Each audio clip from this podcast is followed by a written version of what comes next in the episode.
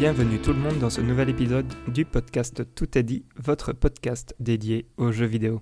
Sans plus attendre, permettez-moi d'introduire les deux autres hôtes de ce podcast. J'ai nommé David. Salut Valérien.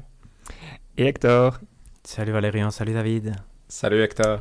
Salut vous deux. Le programme de cet épisode, c'est bah, pas de jeu du moment parce que on n'a pas joué à grand chose si ce n'est le jeu du mois.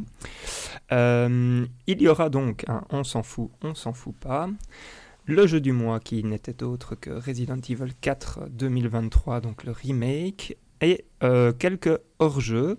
Et donc, euh, c'est pas habituel, mais on va tout de suite commencer chez toi, Hector, pour le on s'en fout, on s'en fout pas. Merci beaucoup Valérian, effectivement, mais j'étais prêt parce que je, je savais qu'on allait faire comme ça. C'est quand même une semaine spéciale parce qu'on est le jeudi 11 mai. C'est demain donc euh, que sort euh, Zelda Tears of the Kingdom. Exact. Donc ça, on est impatient. C'est quand même une semaine spéciale. C'est quand même un événement particulier. Mais ça, peut-être qu'on en parlera. Il y a un point, un point pour discuter de ça dans le on s'en fout, on s'en fout pas. Comment cela fonctionne? On va parcourir un peu les, les points importants de l'actualité jeux vidéo de, de la dernière période depuis qu'on s'est vu et je vais vous donner euh, le titre essentiellement du point. Vous allez me dire si vous vous en foutez ou si vous vous en foutez pas. Si l'un de nous s'en fout, on s'en fout tous. Le premier point, ça c'est un peu le préambule à Zelda, c'est rigolo. Je l'ai appelé la chute sanglante, l'affaire Redfall. On ne s'en fout pas. Ouais, on ne s'en fout pas. Je pense aussi que c'est quand même un des gros moments euh, de l'année. Euh, ben, j'ai... Qu'est-ce que j'ai marqué? J'ai, marqué que c'est un des pires jeux évalués sur Steam, c'est un open critique épouvantable qui me fait vraiment très mal au cœur. Ça a vraiment marqué euh, les esprits par donc... euh, C'est pas que... Le jeu est mauvais apparemment et ça c'est indiscutable. Et, mais en plus, Arkane était euh, donc les, les, gens, les gens qui ont développé le jeu c'est Arkane Austin, ils avaient fait Prey avant, qui n'avaient pas des scores exceptionnels, mais qui avaient quand même euh, une aura qui, que peu de jeux ont sur surtout euh, l'aspect immersive sim. Donc on s'attendait de Arkane un jeu vraiment de, de qualité, au moins ingénieux, et on n'a on a rien eu de ça. Ce qui est encore plus particulier, c'est que c'est un peu la première grosse exclusivité Xbox qui sort du rachat euh, de Bethesda par Microsoft. C'est le premier jeu, je pense, mais là je, je- je triche, mais j'ai juste entendu ça, je, je crois que c'est vrai. Le premier jeu qui, va coûter, qui coûte 80 euros si on veut l'acheter. Après, bon, c'est vrai qu'il est sur Game Pass. C'est curieux parce que je vais, faire un peu une introduction, après je vous poserai les questions, mais donc euh, il y a eu une coïncidence, c'est que Phil Spencer devait faire une interview pour un podcast de Kind of Funny. Et donc il s'est vu obligé d'aborder le sujet.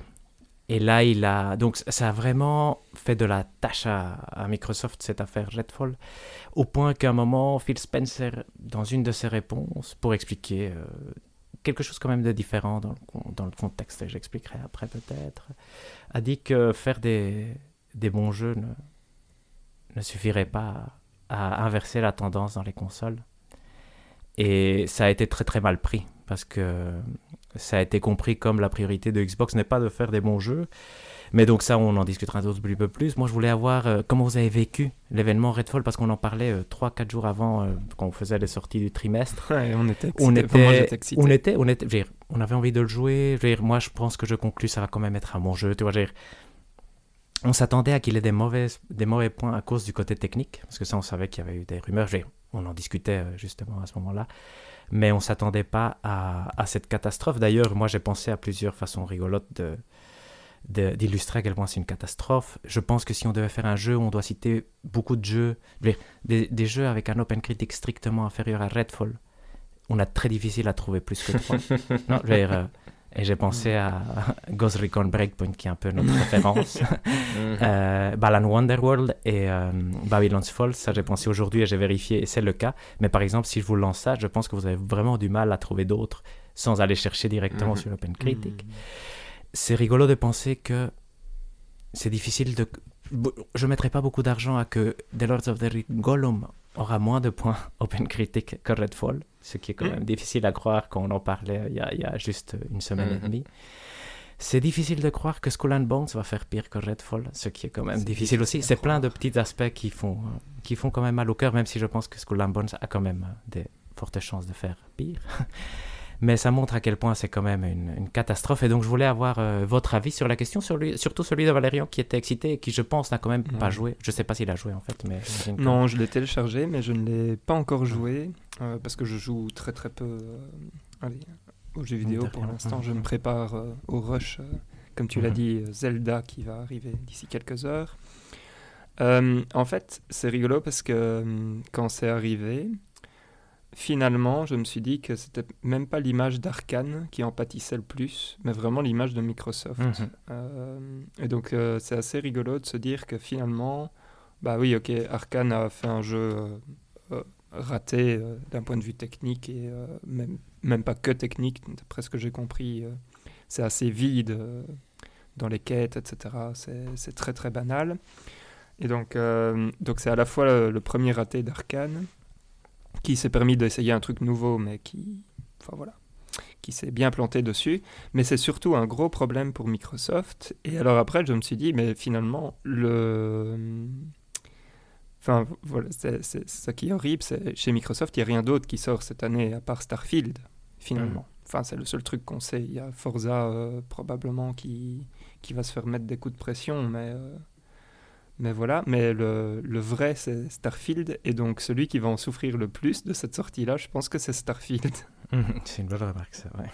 C'est vrai que ça met une pression de monstre Oh à vache, c'est un Starfield. truc ouais, de fou. Donc, euh, David, ton Parce que avis là maintenant... Ah, pardon, Ah, pardon, pardon. Valérie, vas-y, vas-y.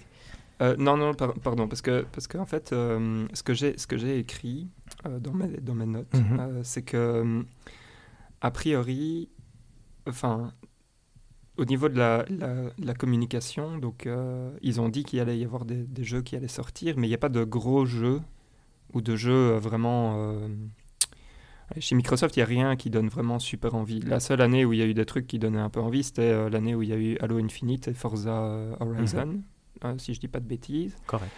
Et le truc, c'est que si on regarde, euh, parce que j'ai fait la liste euh, chez les autres constructeurs, bah, Nintendo par exemple, et d'a- et d'ailleurs, c'est même pas besoin d'être des jeux exceptionnels, mais juste des bons jeux euh, qui sont exclusifs. Quoi.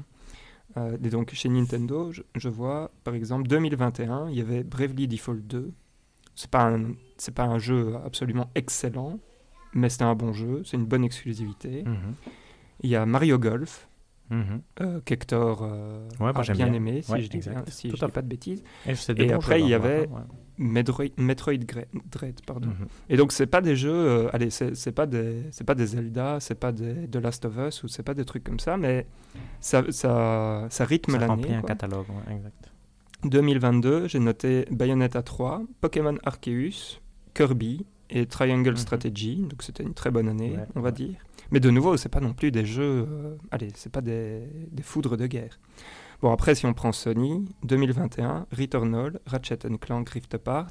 J'ai eu du mal à trouver un troisième, mais il y a eu le DLC de Ghost of Tsushima euh, avec la Director's Cut qui était sorti euh, Mhm. à ce moment-là. Mhm. Euh, donc j'estime que ça compte, ça pourrait compter comme un mal, troisième. exact. Et alors 2022, bah, God of War Ragnarok, Gran Turismo 7 et Horizon Forbidden West. Bon, voilà. Et alors quand on va voir chez Microsoft, bah, c'est un peu le vide interstellaire, quoi. Mhm. Euh, et là, du coup, cette année, bah, on attend toujours le premier jeu Microsoft, et donc ça risque d'être Starfield, quoi. Enfin, Ouais. si c'est... si-. Voilà, maintenant, c'est Starfield. Ouais, non, clairement, clairement, c'est intéressant. je, vais, je vais laisser la parole à David et après, moi, j'ai- j'ai- je vais rebondir parce que c'était très intéressant ce que tu as dit, Valérian. Euh, mais mon opinion, en tout cas, c'est euh, sur Redfall en lui-même, c'est qu'il a l'air plus cassé que je ne l'imaginais, ce qui justifie son Metascore. Mais je pensais qu'il allait, comme on avait dit, qu'il allait être cassé techniquement, que le framerate allait pas tenir, qu'il allait avoir des Mhm. bugs euh, en quantité.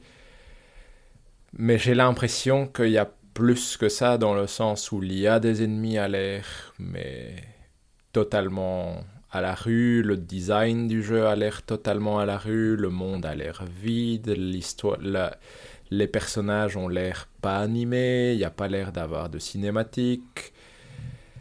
Il y a des C'est- fetch quests à mort. Oui, du coup, c'est. Comment dire C'est c'est fascinant de regarder. un- Je m'attendais à voir un jeu qui a l'air cassé quand tu regardes une vidéo, mais où tu te dises, ah, une fois qu'il sera patché suffisamment, ça peut être rigolo. Hmm.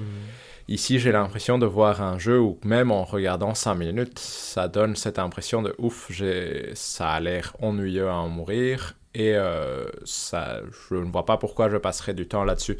Du coup, j'ai l'impression que c'est quand même un choc à ce niveau-là, dans le sens où euh, ce n'est pas un bon jeu mal fini, c'est un mauvais jeu mal fini, entre guillemets.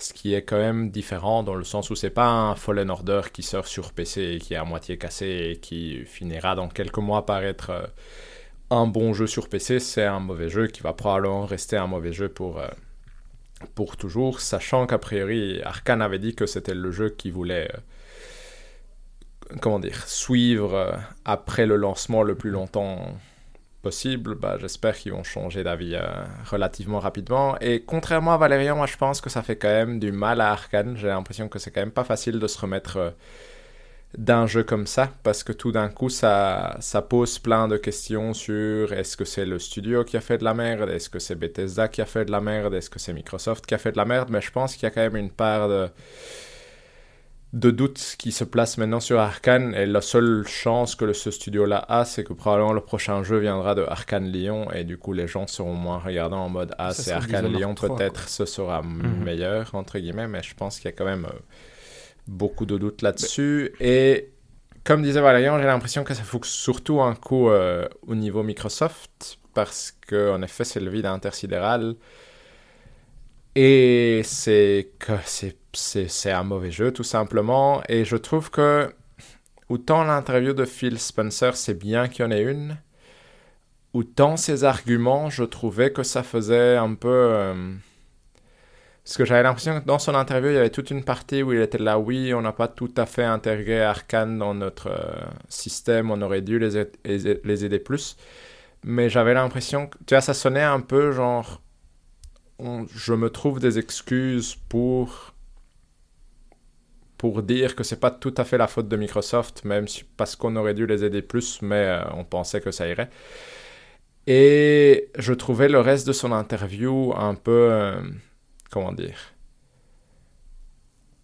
je trouvais qu'il disait des choses vraies qui faisaient du bruit, mais je trouvais que c'était une façon de se dédouaner un peu euh, de, de, dire que la PS4 était la pire génération à perdre parce que les gens faisaient leur, leur euh, librairie, digitale, ou que sortir des bons jeux ne changerait pas le, le, la, le, la guerre des consoles. Mhm. J'avais l'impression... Pour moi, c'est des arguments de je n'ai pas envie de, de, faire des efforts à long terme et du coup, je sors des excuses qui s'appliquent peut-être sur le fait que oui, sortir un bon jeu va pas changer la guerre des consoles, mais je sais pas, ça m'a vu, vu le vide du catalogue et vu le, le vide du catalogue qui vient après, à part Starfield, comme disait Valérian, qui maintenant a une pression monstre, ça sonnait un peu creux et c'est la première fois que je me suis dit, est-ce que Phil Spencer est aussi intelligent qu'il en a l'air et qu'il avait l'air d'être quand il avait l'air de remettre un peu Microsoft au centre du jeu ou est-ce que il a un peu atteint ses limites et il n'est pas capable de mettre Microsoft à l'étage au-dessus Ça a été ma pensée en regardant cette interview. Euh, si je peux euh, rebondir sur un truc que mhm. David a dit, je suis désolé Hector, et puis, vas-y, vas-y. après je, me tais à jamais. Non, c'est très bien, euh, continuez, Dans, dans la communication de Microsoft, un autre truc qui n'a pas très bien fonctionné, c'est... enfin, je sais pas si vous, vous avez eu cette impression-là, mais j'avais l'impression que Redfall avait été mis un peu... allez, il y avait beaucoup de communication autour de ce jeu-là, du moins de la mhm. grosse communication, qui nous faisait croire que ce serait... quand même, non? Ah oui, voilà, c'est ça. Hein. Mhm. Euh, ce, qui, ce qui a fait croire aux gens aussi que ce serait un double A. Euh, enfin, je, je, dis double A parce que je pense pas que les, que les jeux arcane soient des triple A, mais, mais enfin, si vous pensez que c'est triple A, on peut dire triple A. Mais... Mhm. Et en fait, c'était qu'un petit projet finalement. Et donc, je pense que là, il y a, y a, un gros problème au niveau des attentes. Euh, et donc, enfin, une mauvaise communication qui a fait que les attentes, du coup, étaient aussi plus élevé que, que, ce qui est arrivé. Après, le jeu est mauvais, on, est bien d'accord, mais allez, je veux dire, ça ne fait qu'empirer. Après, euh, la, la, chute n'en est mhm. que plus, que plus dure. quoi. C'est vrai que ça, ça pose énormément de questions intéressantes parce qu'effectivement, ils ont décidé à un moment de, de clôturer leur conférence. Bah, c'est ce que je disais tout à l'heure, de, une, celle d'avant l'année passée avec Redfall. Et euh, donc, c'est vrai que ça donnait beaucoup d'espoir. Ça, ça, reste quand même le, le, projet qui vient après Pré, non? Pour Arkane Austin. Donc, euh, mm-hmm. c'est quand même. Je pense qu'ils n'ont jamais caché. Je veux ils n'ont jamais m'ont dit en tout cas que c'était un projet mineur. Ça aussi, je veux ils auraient peut-être dû, mais tout simplement, je pense qu'ils étaient. Ils essayaient, je, crois, de faire quelque chose de bien. Phil Spencer a dit à un moment, parce qu'on lui a posé la question aussi à l'interview, euh, pourquoi vous n'avez pas retardé le jeu?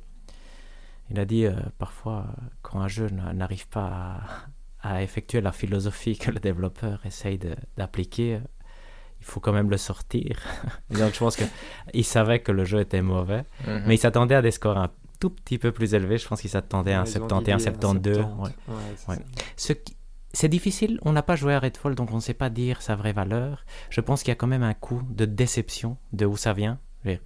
Non? Si Zelda est hmm. très très mauvais, il va avoir des incroyables mauvais pointeurs. Je veux dire, s'il est nullissime, s'il est tout cassé, hmm. s'il est, s'il est le, jeu du méga CD de Philips, il va avoir. Euh, on va même pas regarder s'il est bon ou pas. Tu vois, c'est tellement une déception que. Il y a peut-être cet effet-là. Euh, il y, a, plein de points intéressants sur la, librairie. Il y a un sujet qui, moi, me, me perturbe parce que ma perception interne, c'est que le Game Pass a un peu perdu de sa superbe, justement grâce à ce que tu disais, Valérian, que Nintendo et Sony ont continué à sortir des très bons jeux ou des suffisamment bons jeux pour que ta librairie, tu la fasses en achetant et n'aies plus tellement le temps pour la remplir en jouant à un service que tu payes à côté. Je ne sais pas si vous avez aussi, vous, cette impression que c'est moins le Eldorado que c'était il y a deux ans, je pense, quand, bah, quand il y avait justement Halo Infinite, Forza Horizon, on avait acheté bah, nos, Xbox Series S, Valérie en moi, cette année. J'ai l'impression aussi que ça perd un tout petit peu de sa superbe et que Phil, Phil Spencer était quand même abattu, j'ai trouvé, lors de son interview. Il fait vraiment un dérapage. Et ça, je, moi, j'en veux à la presse jeux vidéo plus qu'à Phil Spencer parce que ce qu'il dit est vrai. Hein. Je veux dire, on va pas vendre nos PS5 parce que Starfield sera bon. Euh, mais il n'aurait peut-être pas dû le dire comme ça. Et il aurait surtout pas après euh, qu'il n'y a rien. Tu vois, dire que tous les jeux Xbox pour l'instant n'arrivent pas à satisfaire. Mettons entre parenthèses qu'on est conscient qu'il y a Hi-Fi Rush et Pentiment qui sont des très bons jeux. Mais on est, on est conscient voilà, que, que c'est quand même pas du niveau d'un triple A. C'est pas bah, Forza Horizon, quoi. Hein. Forza Horizon est le dernier et c'est un peu entre guillemets, voilà, l'arbre qui cache la forêt, ou c'est un jeu de voiture, ou c'est un truc où c'est safe, tu vois, il y a, il y a même plus ce côté risque que Hi-Fi Rush euh, accompli. Et Hi-Fi Rush et, Pentiment sont des, des, bons exemples de ce qu'on pourrait attendre. Il a aussi d'ailleurs dit, j'en profite pour le mentionner, euh, que, donc Phil Spencer pendant son interview, que les choses commencent à se mettre en place pour avoir un jeu par trimestre de qualité et, euh, et un gros jeu. C'est ce qu'on attend tous depuis. Euh, je pense qu'on l'avait dit quand Halo Infinite mhm. et Forza étaient sortis, que voilà, c'était parti. Je pense que la patience est peu à peu en train de d'arriver à, ses limites. Ils ont un truc qui peut tout retourner, moi je crois. C'est euh, la conférence de juin. Ou s'ils nous mhm. vendent quelque chose de plus concret et de enthousiasmant. Je pense que là, peut-être on, on, repassera de nouveau dans, dans, le camp Xbox. Mais ça, je voulais avoir votre avis aussi. Est-ce que vous avez des... On en a parlé qu'on voit rien pour l'avenir, mais est-ce que vous croyez que le, la conférence de juin peut être quelque chose d'intéressant? Moi, je vais juste euh, rebondir sur ce que tu dis, euh, Hector. Pour l'instant, et je pense que je l'avais déjà dit euh, dans un des épisodes de l'année passée, mais pour l'instant, chez Xbox, à part Obsidian, euh, rien ne me fait confiance. Quoi. Enfin, oui, et les types qui font Forza. Voilà. Correct, correct. Et c'est tout. C'est fou, hein, c'est... C'est dommage, ça c'est, ça c'est dingue. David, toi, t'attends ah, quelque oui, pardon. chose? Oui, pardon. donc The, Outer Worlds 2, je pense mhm. que ça va être dans la... Dans Avowed peut-être, de... Avowed pourrait être chouette. The Outer Worlds 2, c'est vrai. Bah, il y a Hellblade, c'est un peu le, le, truc. Mais David, vas-y, vas-y. Mais je, je rebondis aussi d'abord sur un petit truc que, que tu as dit, et c'est... Moi, je suis pas sûr que je suis d'accord avec lui sur le faire des bons jeux ne change pas la tendance dans l'achat des consoles, dans le sens où si la Switch sort sans Zelda et sans Mario sa première année, par exemple, je suis pas sûr que ça se vend par, euh, Bah, clairement, clairement. par je vais- ce camion à côté, etc. ça, Et- ça influence. Mais et moi, le problème avec Microsoft, c'est que même leurs grands jeux, aucun de leurs studios n'a une position de puissance dans son domaine, sauf celui qui fait Forza. Mhm. Et du coup, on sait tous que Forza va être un très bon jeu, mais Forza est un jeu de voiture. Du coup, Forza ne change pas, c'est évident, lui, à lui tout seul, le poids de, de la guerre des consoles. Mais quand j'y pense, par exemple, y a, pour moi, il y, a un- il y a toujours eu une dissonance sur le fait que Hellblade 2, par exemple, soit un jeu qui soit fort mis en avant Mhm. dans le sens où le premier est un double A qui est chouette et qui fait peut-être des trucs intéressants. Et c'est particulier de le voir porté peut-être comme étendard et du coup d'avoir un certain poids de triple A dans le dos.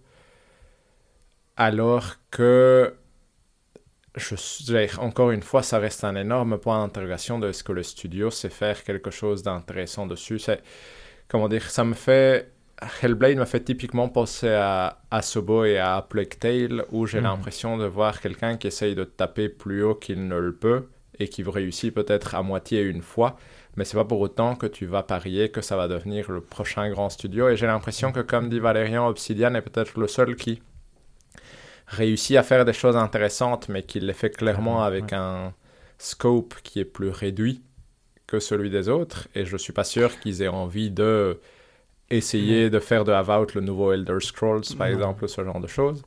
Et donc, le seul grand poids qui reste, c'est euh, Starfield et Elder Scrolls dans ce tas, mais sachant que Bethesda a fait de la merde euh, récemment, quand même, en quantité. Donc, c'est. C'est compliqué quand même. Il y a pas, c'est difficile de regarder ça en étant en mode euh, au moins il y a Naughty Dog qui va faire un bon jeu, ou au moins il y a Santa Monica qui va faire un bon jeu, ou au moins il y a Guerrilla qui va faire un jeu tout à fait correct. Il y a, a- a aucune raison d'avoir cette confiance-là, particulièrement sur les studios euh, Microsoft. Mhm. Euh, je vais juste euh, dire un truc. Donc, euh, du côté euh, Forza, il y, a, il y a quand même le projet Fable aussi, qui a Mhm, été montré clairement. beaucoup trop tôt, mais qui, voilà, s'il y a besoin d'un gros Oui, c'est un triple peu, A, voilà, ça ouais, pourrait exact. être ça. hein. Mhm. Et alors, je, pense, je pense en fait que nos amis, enfin nos amis, on les connaît pas, mais euh, les, les gens de chez euh, Obsidian, je pense qu'ils doivent garder euh, l'optique sur laquelle ils sont parce que c'est eux qui vont te faire les fameux euh, Bravely Default 2 et ces trucs-là en fait. C'est eux qui, Qui te qui vont remplissent un taper, catalogue euh, avec des trucs de super voilà, qualité. avec des trucs donc, euh, qui fonctionnent bien, voilà, sont très, très bons, hein, 82, ouais, exact, ouais. 83. Même parfois 89 86. compétent. Voilà, exact. Donc, euh, Voilà, et, mais, et, et donc je pense, je pense pas qu'il faut aller euh, les endetter, ceux-là. Et alors je voulais juste dire, j'ai oublié, il y a quand même aussi, euh, je pense, euh, ID Software qui fait euh, aussi des bons jeux.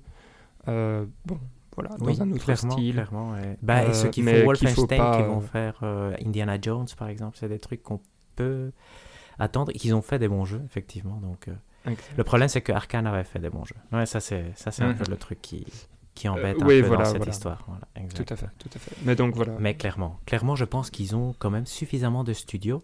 Et c'est ça qui est frustrant, c'est que depuis euh, l'annonce de la Xbox Series S X, c'est sort. ils avaient très bien communiqué avant et maintenant ils, ils ont quand même du mal. Tu vois, quand tu regardes la, la conférence de juin de l'année passée qui était chouette parce que tous les jeux allaient sortir sur 12 mois, on a ici on en de- le report de Hollow Knight. Voilà. C'est Mhm. que des catastrophes. Je veux dire, c'est vraiment un scandale. Il y a moyen de dire euh, ce que vous avez dit était que du mensonge. Voilà, exact. Tu vois, je sais. Il y a, y, y quoi 3-4 jeux qui ont sorti et la note maximale c'est 72. Tu vois, c'est vraiment. C'est ridicule. Et, Et- ça fait mal, effectivement. Mais Et, euh, et- bon. et moi, j'ai ouais. l'impression que ça. euh, La sortie de Redfall ici, même si c'est pas tout à fait ça, mais pour moi, ça renforce ce côté, comme on le disait, de. euh, On a déjà parlé dans ce podcast de genre quand Microsoft met un indépendant en, avant, souvent le jeu est Mhm. pas terrible, alors que quand il sort chez quelqu'un d'autre et qu'il est mis en avant, souvent il est mieux. Mhm. Et ici, le côté, euh, bah, Sony a eu Deathloop de la part de Arkane et Microsoft se tape Redfall, ça me donne la même, euh, le même sentiment parce que si tu sens que Redfall ne va pas fonctionner, soit tu n'annonces pas Redfall sitôt, soit tu l'annules à un moment et puis tu passes à autre chose. Mais tu, vous voyez ce que je veux dire Je vois Mhm, pas l'intérêt de sortir quelque chose qui va avoir 58, qui va nuire à ta réputation, qui va venir gâcher toute la discussion autour de toi. Je veux dire, des mois de vide en attendant Starfall aurait probablement été mieux que euh, Starfield, pardon, aurait été mieux que Redfall qui sort maintenant et qui se tape un 58. euh, Clairement. Clairement, d'ailleurs, ça c'est une autre question intéressante que je me demande comment cela fonctionne. Il, il semblerait, non, que chez Sony, il y a une équipe euh, éditoriale ou je sais pas quoi qui regarde les jeux, qui s'y connaît. Et chez Microsoft, tu as vraiment l'impression qu'ils s'y connaissent pas. Tu vois, veux dire, euh, dire qu'ils savent vraiment pas estimer la valeur d'un jeu. Parce que c'est pas la première. On avait eu le cas avec. euh, Je sais plus comment c'était mon jeu dont j'étais ultra confiant parce que euh, Phil Spencer était ultra excité. C'était des Ascent qui avait fait Mhm. finalement 74. C'est un peu ce côté-là de. euh, Ils savent vraiment pas aller distinguer. Ils savent pas distinguer le 70 du 90. Tu vois, je veux dire, donc. euh, Hmm. Et ce qui, bah, pour ce métier-là, c'est c'est pas l'idéal, effectivement. Et par contre, pour rebondir une dernière fois sur le truc de Phil Spencer et le fait que des bons jeux vont pas changer le market share, je pense que ce qu'il voulait dire et ce que j'ai j'ai compris, et je vais c'est bien que, que, que vous ayez fait le point ici, euh, David surtout, euh, c'est que avec les consoles telles qu'elles sont maintenant, ben surtout Sony qui est le compétiteur direct, c'est presque impossible de faire sortir quelqu'un qui est associé à l'écosystème Sony, de le faire sortir de son écosystème. Ils sont tellement efficaces dans les jeux qu'ils produisent. Tu vois, bon, on a parlé du, du catalogue, tu vois, et ça a Mm. continué. Et, et c'est vrai que on peut pas s'en passer. Tu vois, mais on peut ne pas ne plus aimer Sony parce qu'ils font une mauvaise communication, par exemple. Hmm. Mais tu peux pas dire j'ai pas de PS5. Et tu l'entends partout. Moi, dans tous les podcasts que j'entends, ils sont plus tellement pro Sony comme bah, c'était le cas lors de la PS4, mais ils ont tous une PS5. Tu vois, je veux dire, parce que c'est indispensable. Et Xbox doit essayer de trouver, j'imagine, ce. Parce que nous, on a tous une Nintendo et une PlayStation. Ça, c'est indispensable, moi, je crois. Et une Xbox, c'est parce que c'est rigolo. Xbox doit trouver une raison de pourquoi c'est indispensable aussi. Est-ce que. Voilà, c'est compliqué. Je trouve que c'est compliqué. Donc, euh, c'est un sujet Ouais. intéressant pour un autre jour, probablement. Et vas-y, Valérien. Non, mais c'est- vraiment cette histoire de, allez, si aujourd'hui ils font un bon jeu, ça ne va pas, euh, allez, ça va, ça va pas retourner le marché, Mhm. ça c'est clair. Mais si euh, là maintenant pendant trois ans Mhm. ils sortent euh, trois bons jeux ouais, par exact. an, Ouais. Euh, bah voilà, d'un coup, Ouais. euh, Tu dois tu ga- justifies le tu fait gardes ton que, Game Pass euh, tous- tous les mois parce que tous les mois, tu as un truc, effectivement. et c'est- et c'est même pas une question de Game Pass, hein, je pense. C'est vraiment juste, allez, sortir des bons jeux, quoi. Ouais, ouais clairement. sortir des clairement, jeux qui ont une aura, enfin qui, qui tapent. euh, allez, avoir des bonnes expli- des, Mhm. exclus qui, voilà, qui vendent. Ouais, clairement, clairement, clairement, Tout clairement. Et, et si je peux rebondir sur ce que tu disais sur le Game Pass qui perd de sa superbe, moi j'ai l'impression aussi, et je pense que c'est pour ça que Microsoft a tenté le coup de acheter Activision Blizzard en soi, pour euh, avoir des, des jeux qui vont attirer des millions de personnes euh, à eux tout seuls. Et à mon avis, c'est simplement que... Comment dire Je suis pas sûr que le comment dire, ça Netflix ou un équivalent a du sens dans le sens où consommer une série, bah, tu peux regarder un film en une heure ou deux heures. Jouer un jeu vidéo, tu ne peux pas. Et euh, bien que j'aime bien le Game Pass quand il y a un petit jeu qui sort, ça reste typiquement le genre de service où je m'abonne un mois, je me désabonne six mois et puis je reviens quand il y a quelque chose qui sort. Et je pense que Microsoft n'a pas envie de ça, et je pense qu'à mon avis, c'est ça qui doit faire que leurs chiffres ne grandissent pas comme ils veulent, et que ça stagne un peu. Et donc, euh, oui, je pense aussi que le, le Game Pass perd de sa superbe, surtout quand les adversaires sortent des trucs euh, que tu voudrais avoir et que tu n'auras pas avec ce Game Pass, euh, comme Zelda, comme God of War, comme Horizon et autres. C'est- Ouais, c'est un bon point. Et, d'ailleurs, je sais pas si vous avez le même avis que moi, mais PlayStation qui fait un effort clairement euh, plus petit sur son PlayStation Plus euh, Extra, peu à peu, tu te dis, bah, si tu as déjà une PlayStation, tu t'abonnes à celui-là et tu as un truc qui n'est pas si loin finalement. Tu vois, il y a Humanity ce mois-ci, il y a Watch Dogs Legion, c'est des bêtises, c'est plus orienté euh, consommateur qui me ressemble, tu vois, je veux dire, de consommer des, des mondes ouverts un peu moins bons. Mais, euh, mais je trouve que ils ont, ils ont réussi à bloquer, je crois, la croissance du Game Pass avec, euh, avec leur offre. C'est ben, à voir, hein. tout ça est à voir, c'est quand même fascinant, moi c'est un sujet qui, qui me passionne. L'interview était intéressante à suivre, tu voyais vraiment Phil Spencer à un moment a dit, euh, on verra si c'est moi la prochaine fois qu'on parle, qui est ici ou quelque chose de similaire. Je pense qu'il il sait que commence à fatiguer et ça fait, parce qu'il faut pas oublier qu'il y a eu le, le, refus de la CMA euh, il n'y a pas si longtemps et donc c'est mhm. quand même deux gros coups euh, sur la tête de Microsoft. on espère qu'ils se relèveront quand même parce que malgré tout, moi j'ai apprécié euh, l'interview de Phil Spencer. J'ai apprécié Phil Spencer dans son interview. Il m'a, il m'a rappelé qu'il était quelqu'un de gentil. Donc, même je pense qu'il communique quand même. Euh, enfin, il, lui, il communique assez bien.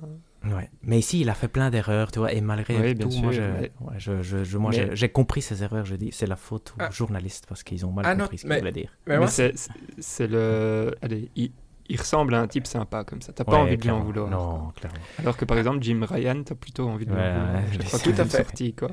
Tout à fait. Mais moi, je suis tout à fait d'accord. Mais c'est. En gros, c'est marrant parce que je, je, ne remets pas en question ni la gentillesse ni l'honnêteté de Phil Spencer, mais je remets en, enfin, on sait pas. en cause ses compétences de pouvoir euh, mhm réorienter le bateau Microsoft Je pense euh, que lui-même l'a dit, de gérer les processus de création de jeux, là clairement pour l'instant, il, il, il, rate. Tu vois, dire, euh, il fait mhm. tout bien, mais ça, le, commencer un jeu, le sortir et communiquer au milieu, pour l'instant, c'est que des échecs, sauf les trucs sûrs comme, comme Forza Horizon, parce que n'oublions pas que Halo Infinite avait été repoussé d'une année parce qu'il avait fait le ridicule lors de la conférence. C'est quand même, euh, quand on y pense, il y a plein de trucs qui, qui nous rappelle à quel point c'est quand même compliqué pour Xbox pour l'instant. Euh, est-ce qu'on arrête là, même si on pourrait encore en parler, je pense? Oui, je pense. Là. On va passer à la suite. Hein. Voilà, j'ai gardé un, tout petit point, parce que c'est quand même la, semaine de Zelda, il y a eu les reviews. Est-ce que vous êtes excité? On va pas parler beaucoup, parce qu'on veut pas oui, on va commencer à jouer. Ouais. Hyper excité. 10 sur 10 d'excitation, ouais. Ah, génial. Oui. C'était une chouette semaine. D'ailleurs, rien à voir, comme ça on se... Ah, vas-y Valérian, vas-y Valérian, pardon. Euh, J'allais dire, euh, là moi je suis en train de, de, mesurer le pour et le contre, de rester euh, debout jusqu'à minuit. Donc voilà, pour vous dire euh, l'excitation, à ce point-là. Est-ce qu'il faut que je retire mon casque? Non, non, non, pas du tout, pas du tout parce que je vais, je vais orienter la conversation vers un sujet non spoiler qui est quand même intéressant. J'ai découvert que moi j'ai jamais vécu la sortie d'un Zelda en Day One. Pourquoi? Parce que si on remet dans le temps, j'avais pas la mmh, Switch Day One, j'avais pas la Wii U, j'avais pas la Wii, j'avais la Nintendo 64, mais là j'étais en Bolivie et là on n'avait pas acheté euh, ni Ocarina of Time ni Majora's Mask Day One. Donc pour moi c'est un événement unique. Et je voulais savoir si pour vous, pour David non, je sais, mais pour Valérian peut-être aussi. Euh, non, parce que je l'avais acheté sur Wii U. Day One. Euh, Day One. Ah oui, ok, ok, ok, ok, ok.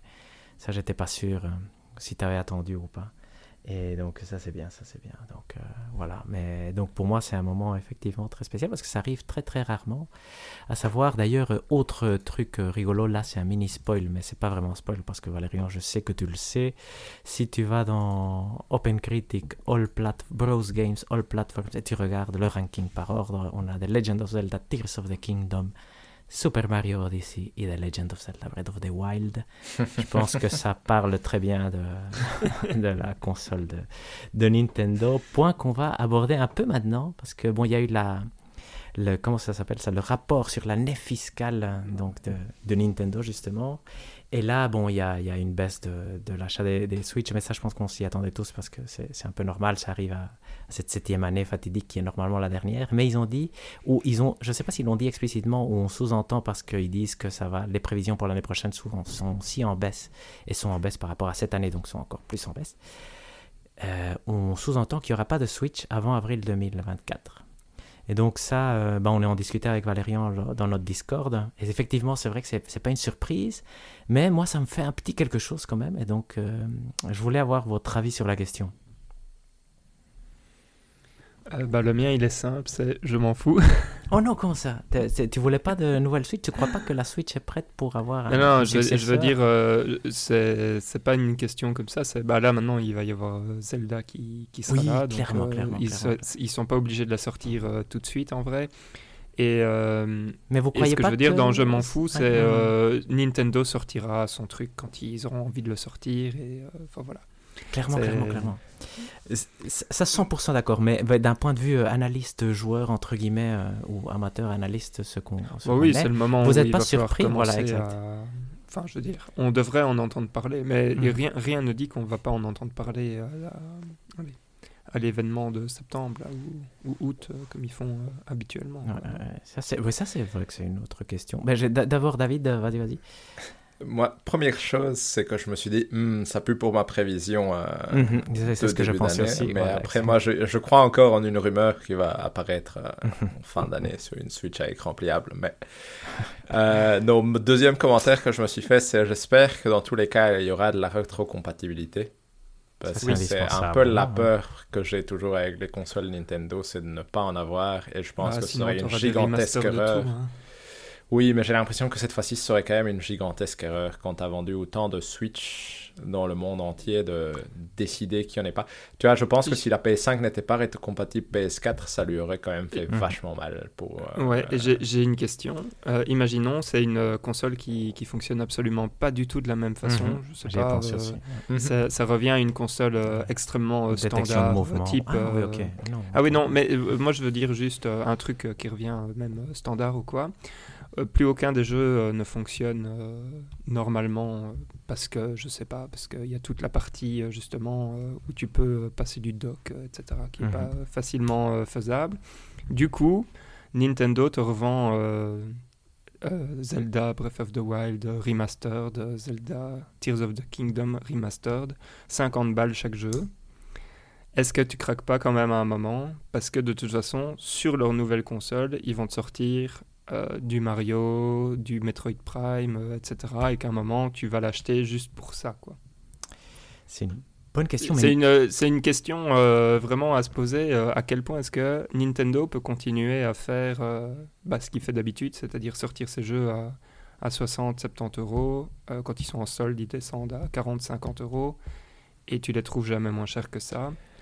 Euh, Euh, Après, moi, mon argument serait qu'il faut pas oublier que Nintendo fait une bonne console et une console de merde a posteriori. Et je pense que faire euh, enlever la rétrocompatibilité arrangerait pas ça. Et je pense que par exemple, la Nintendo 64, même si elle avait deux des meilleurs jeux de tous les temps, c'est pas un succès commercial euh, fabuleux Non. non plus en comparaison de la PlayStation. Donc je pense que ce que je veux dire par là, c'est qu'ils peuvent continuer comme ça, mais je crois vraiment que c'est pas une bonne idée parce que ça empêche la transition Oui, de pas mal de gens qui pourraient passer. Tu vois, parce que je pense qu'il y a des gens comme nous qui l'achèteraient, mais nous on achète presque tout ce qui passe. Je veux dire, vous avez une PlayStation, vous avez une Xbox Series S. Moi j'ai un ordi et j'ai une Switch et une PlayStation, donc forcément nous on achèterait beaucoup. Mais euh, est-ce que la personne moyenne achèterait ça? S'il n'y a pas de rétrocompatibilité, c'est que ça reste quand même un gros frein de se dire euh, de passer de l'un à l'autre. Et je pense que pour la Wii U, ça ne l'était pas parce qu'en soi, la Wii U, c'est pas vendu. Du coup, euh, entre guillemets, euh, tu laisses tomber peut-être 10 millions de personnes, mais tu t'en laisses pas tomber 120 millions de personnes, entre guillemets. Du coup, je, j'ai peur. Honnêtement, j'ai vraiment peur qu'ils ne fassent pas de rétrocompatibilité. Mais je pense que s'il n'y en avait pas, ça ferait que j'attendrais vraiment qu'il y ait un grand jeu qui sorte avant d'éventuellement le considérer. Je, je sauterai pas dessus rapidement en mode euh, tiens, c'est la nouvelle console Nintendo, il y aura des, des trucs chouettes. Ça, ça resterait quand même un petit frein pour moi, entre guillemets, à ce niveau-là.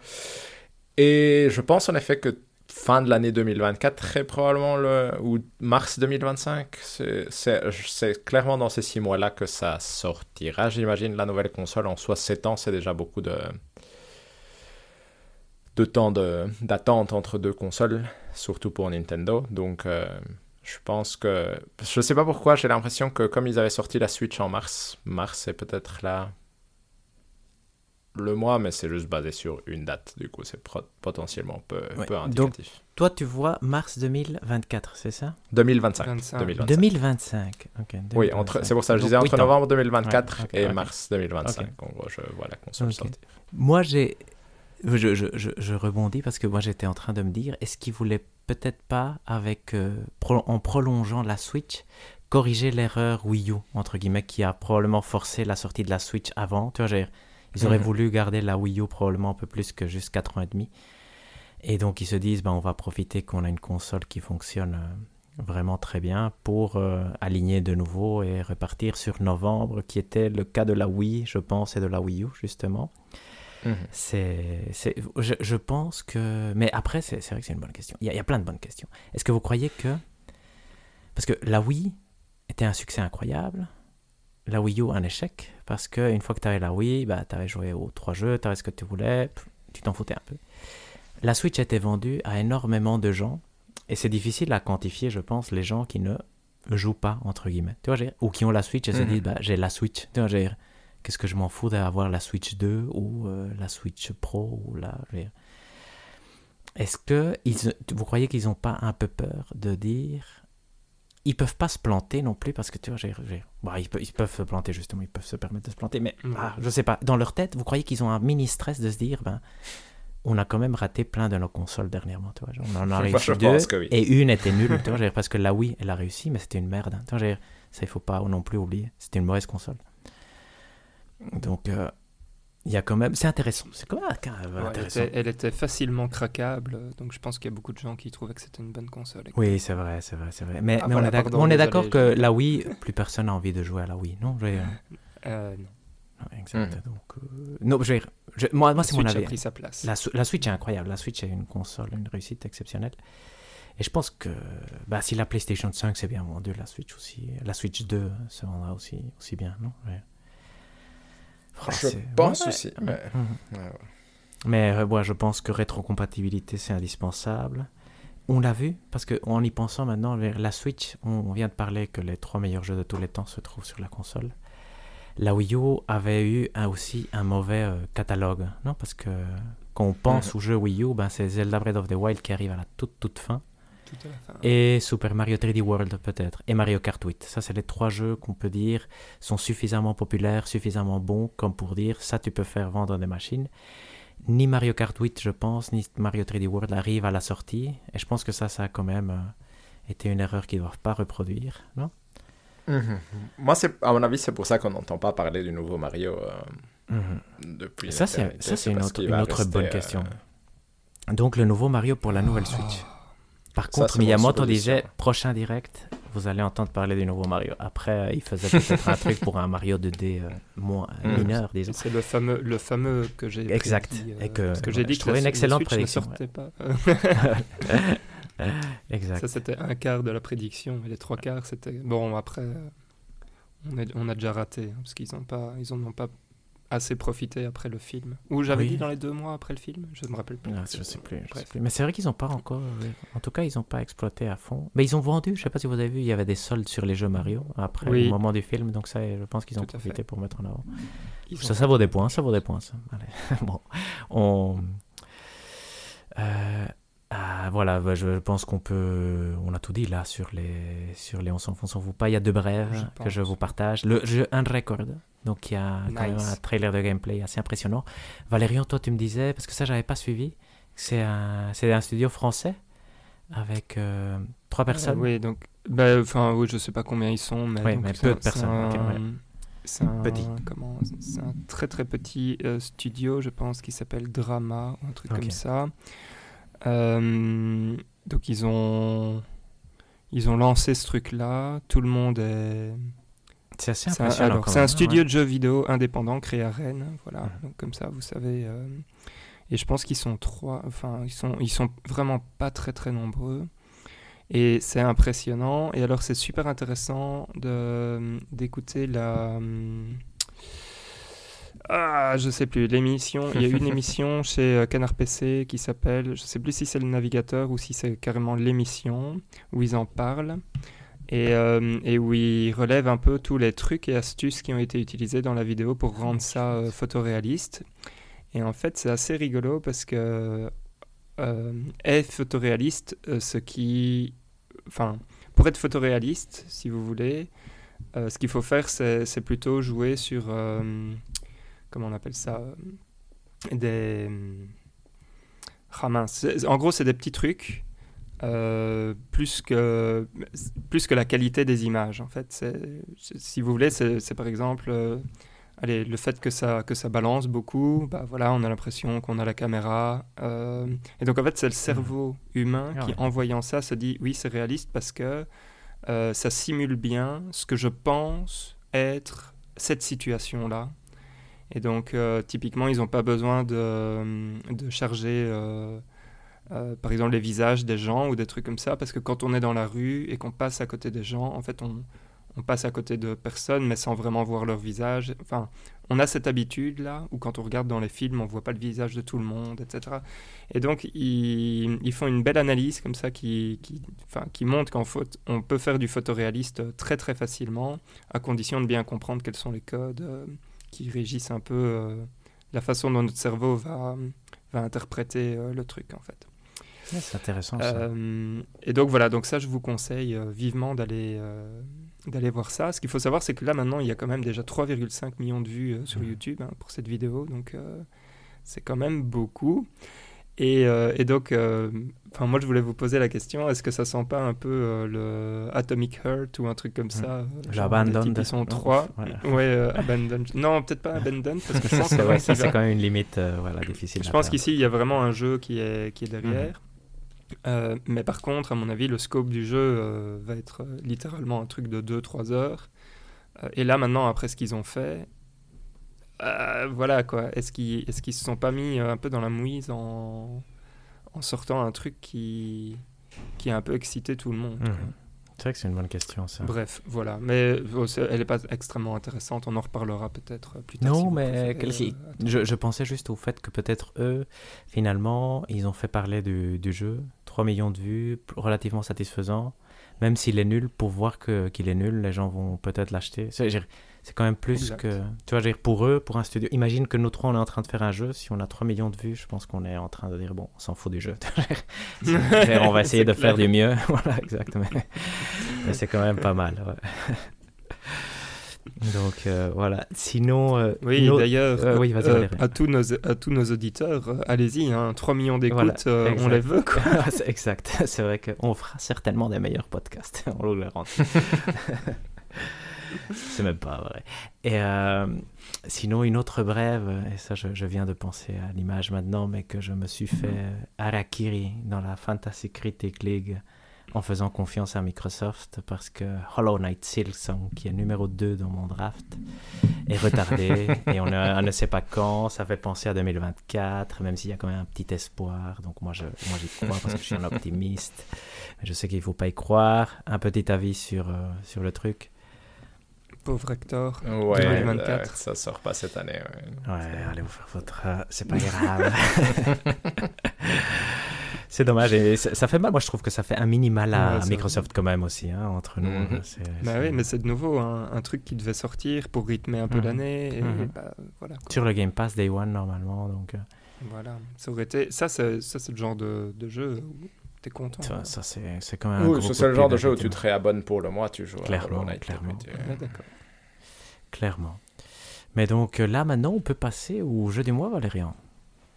Super. Et donc, nous passons au jeu du mois, qui n'est autre que Resident Evil 4.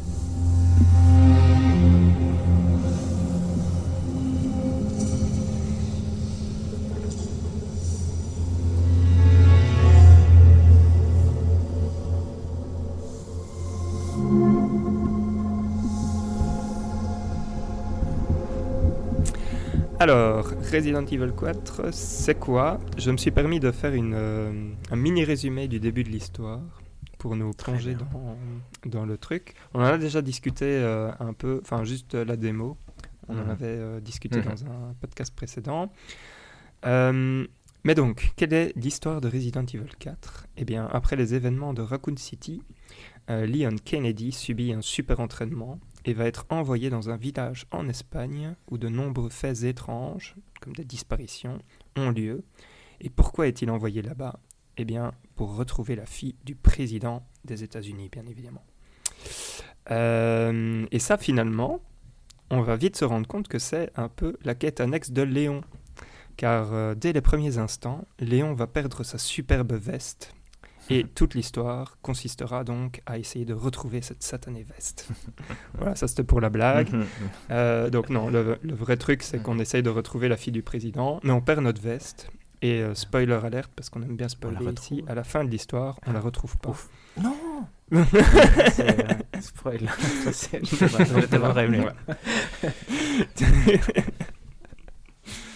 bien, bien. Et donc, euh, Resident Evil 4 est donc le jeu que nous avons joué. Euh, je pense que Hector, tu es celui qui a le moins joué mhm. au jeu, euh, d'après ce que j'ai compris. David, tu es en deuxième position. Et moi, je suis, je l'ai fini depuis plus d'un mois, donc, donc je me rappelle de rien, si ce n'est que j'ai mes notes à côté de moi. Hector, est-ce que tu veux nous lancer un peu sur même juste le début du jeu, s'il te plaît? Oui, mais moi, je vais être, euh, comme toujours, je suis un... Parfois, je, vais, je, vais, je, vais, vous lancer, je vais vous lancer sur le jeu, effectivement, parce que moi, je suis un hater de Resident Evil 4. Non. Je suis un vrai hater. Pourquoi? Pas parce que je considère que c'est un très mauvais jeu, parce que je considère que c'est un bon jeu quand même. Mais je trouve qu'il est. Je ne vois pas l'intérêt. Donc là, ça va être votre objectif, si vous avez aimé Resident Evil 4, c'est de m'expliquer pourquoi ce jeu est intéressant. Un, il détruit tout ce qui est bien dans Resident Evil 2 et Resident Evil 3 pour faire un bête jeu d'action où il faut juste tirer sur des, des pseudo-zombies. L'intérêt narratif est vraiment euh, inexistant. Je veux dire, ça, c'était le cas dans, dans les autres peut-être, mais l'ambiance n'est pas si terrible, je trouve. Je trouve que les décors sont pas très beaux. Je trouve le jeu pas particulièrement beau d'ailleurs. Donc, euh, il n'est ni novateur ni, moi je trouve, donc comme je le disais, particulièrement intéressant. Il y a très peu de liberté. C'est beaucoup de... le level design, pour moi, je ne comprends pas quel est... il est certainement bien parce qu'il a plein de points, mais je, je trouve ça nul. Donc, euh, je pourrais comprendre un 82, voire un 93 à ce jeu-là. Je, je n'y crois pas. C'est presque 40 points d'écart avec Redfall, j'avais écrit pour rigoler. Mais... Mais donc voilà, mais je, vous lance parce que moi j'étais très déçu. Mais donc ça c'est très bien. Donc ça veut dire qu'ici on a Hector qui est très très déçu. Euh, moi je vais pas vous le cacher. Euh, je pense que, enfin je, je, vais euh, je vais me plier à certains à certains points où je suis complètement d'accord avec Hector, mais moi j'ai j'ai beaucoup aimé mon expérience mhm. avec celui-ci par rapport au précédent. Enfin au précédent, je veux dire. J'ai préféré le remake au jeu de base. Euh, ou du moins de ce que j'avais joué du jeu de base.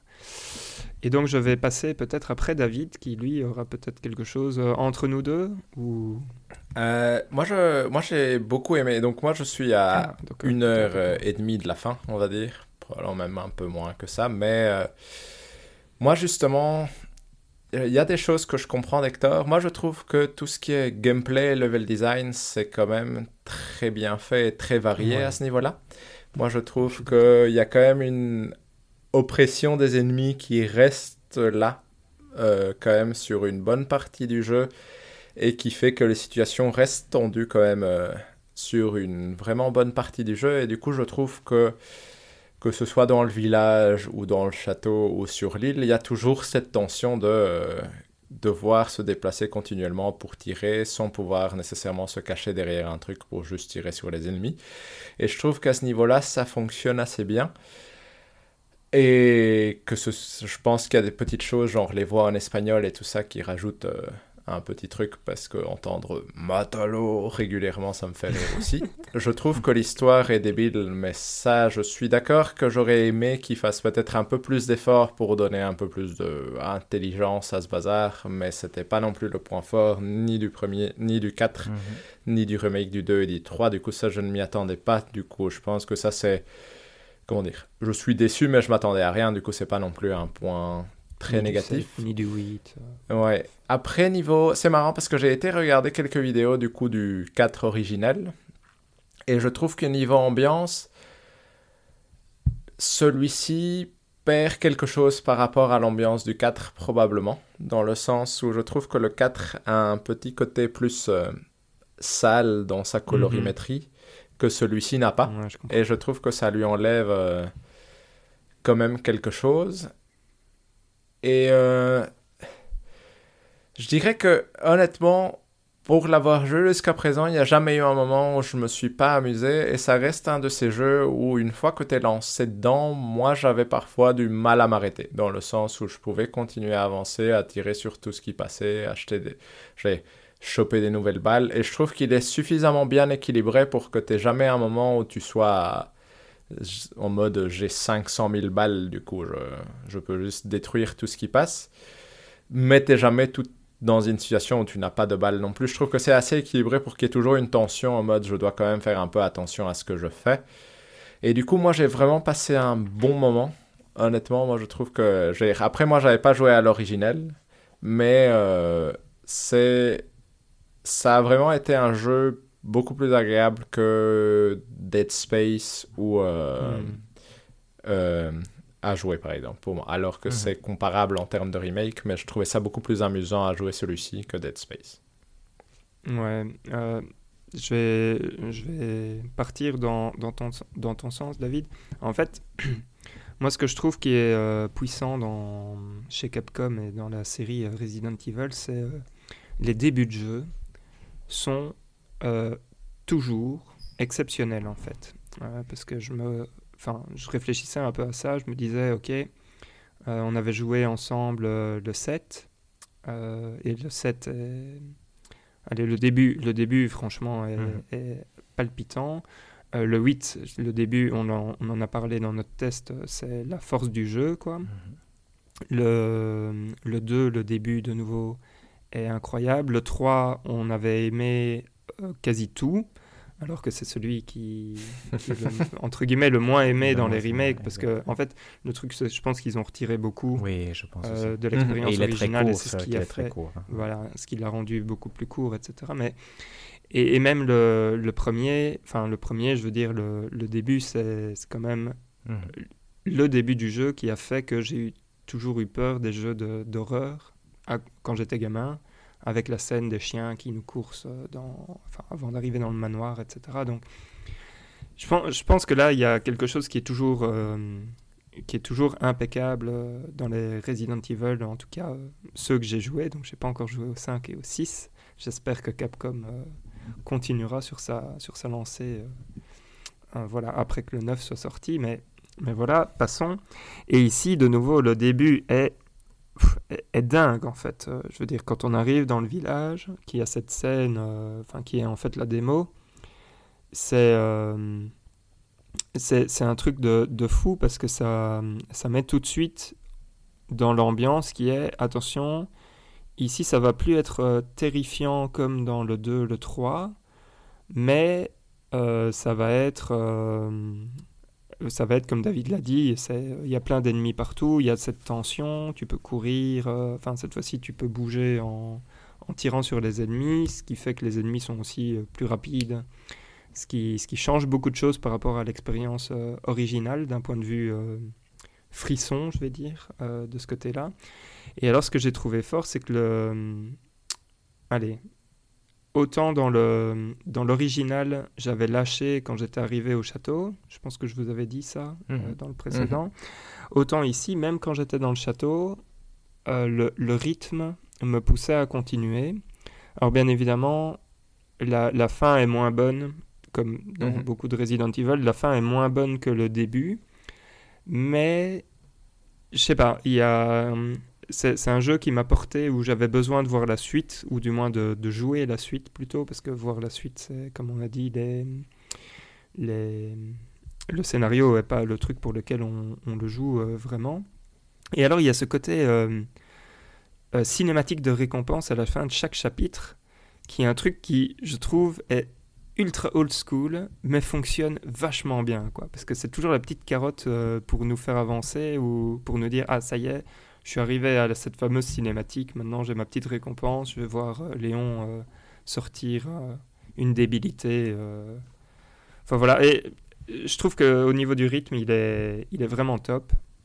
Et, et, voilà, je le compare directement avec ce que j'avais lâché quand j'étais plus jeune. Peut-être que j'étais trop jeune, je sais pas. Moi, c'est rigolo parce que un truc qui m'est venu à l'esprit en jouant à ce Resident Evil 6, c'était. Euh... Je sais pas pourquoi, mon cerveau l'a comparé à un jeu comme Super Meat Boy. C'est-à-dire, c'est des ah ouais, petits ça. scénarios ou des petits niveaux à, à résoudre. Et euh, il faut une certaine concentration et une certaine dextérité pour s'en sortir. Et puis, tu passes au suivant. Et puis. Euh, et c'est là que je trouvais que le jeu était très bien fait, c'est que sur tous les scénarios, parce que je trouve que même à l'intérieur d'un chapitre, il y a plusieurs euh, sous-niveaux, on va dire, mm -hmm. il y en a peu que je n'ai pas aimé ou qui m'ont frustré. Et il y en a un moment qui m'a frustré un peu en particulier, qui est dans le chapitre 13 ou 14, je pense, mais du coup ça arrive à cet état. Mais le reste, je trouve. Pas, euh, oui, oui, on peut oui, en parler. On, on, spoil tout, hein, donc ouais, on, on, est, enfin, oui, tout on le monde spoil sait, tout, tout mais est dit, ça veut dire qu'on dit tout. donc. Dans, dans, les chapitres 13 ou 14, il y a un monstre justement qui se régénère. Euh, le ré... ah, oui, okay. et, et lui, par exemple, lui, je trouvais ça frustrant. Lui, c'est une mécanique où j'étais là jusqu'à ce que je comprenne que je devais utiliser mon couteau pour le tuer parce que c'était 100 000 fois plus facile de le faire comme ça. Ah. Lui, j'ai été frustré. Lui, j'étais là, ça me casse un peu les coucougnettes de devoir faire euh, tout ce truc avec à chaque fois un en plus qui apparaît. Et euh, en plus, à un moment, il était obligé d'en tuer un. Et c'est là que j'étais frustré. J'étais là, j'y arrive pas et je comprends pas ce que je dois faire, etc. Euh... Mais. Ouais, un- vas-y, continue, ah, David. Je vais revenir. euh, À un moment, tu dois en tuer un pour récupérer un outil euh, dans son... qui est dans... à l'intérieur de lui pour pouvoir ouvrir une porte. Ça n'a pas beaucoup de sens comme, euh, comme truc, mais en gros, il te force à en tuer un. Mais à part ce scénario-là, il n'y a aucun scénario où je me suis vraiment Oui, retrouvé frustré ou euh, où je trouvais que c'était euh, mal fait. Je trouvais que le jeu était très bien équilibré à ce niveau-là et c'est ça qui faisait que à chaque fois j'avais ce sentiment que je pouvais continuer éternellement dans le sens où je savais que l'arrêt suivant était genre 10 minutes après, après le Ouais, prochain ça, scénario. Et donc c'est assez euh, agréable à ce niveau-là parce que c'est un jeu qui est super facile à prendre en main et à arrêter après euh, avoir réussi un truc parce que tu il est vraiment construit de cette façon-là. Et, et je, c'est, ça que, c'est ça que je trouvais vraiment agréable et qui, pour ce coup-ci, était, le rendait plus facile à jouer que les précédents. C'est qu'il y avait clairement moins le côté euh, je dois me souvenir de la map. Et en plus, moi, je Mhm. suis, je suis quelqu'un qui a peur vite. Du coup, euh, jouer à Resident Evil 2, c'était toujours un combat contre moi-même euh, Ah qui ouais. avait envie d'arrêter après une heure pour déstresser un peu. Ici, je pouvais jouer pendant deux heures parce que ça ne fait pas peur. C'est juste stressant d'une certaine façon. Et euh, pour revenir sur euh, ces monstres-là, en fait, c'est rigolo. Donc, je pense qu'il s'appelle euh, Régénérator ou un truc Mhm. comme ça, euh, d'ailleurs. Et la première fois que je suis tombé sur un, j'ai écrit, je l'ai tué sans le truc, entre guillemets. Et Mhm. donc, en gros, j'ai balancé toutes mes munitions dedans. et, et ce qui se passe, c'est que il y a un endroit dans, dans l'espace. En fait, le premier, tu dois pas le tuer. Mhm. Et après, tu dois en tuer, mais tu récupères euh, allez, un truc du style visée, visée thermique ou un truc comme Oui, ça. c'est ça. Et, mais, mais du coup, tu peux les tuer en trois coups, quoi. Enfin, ou en deux, trois coups. euh, à partir du moment où tu tapes euh, les endroits qui, qui sont en surbrillance.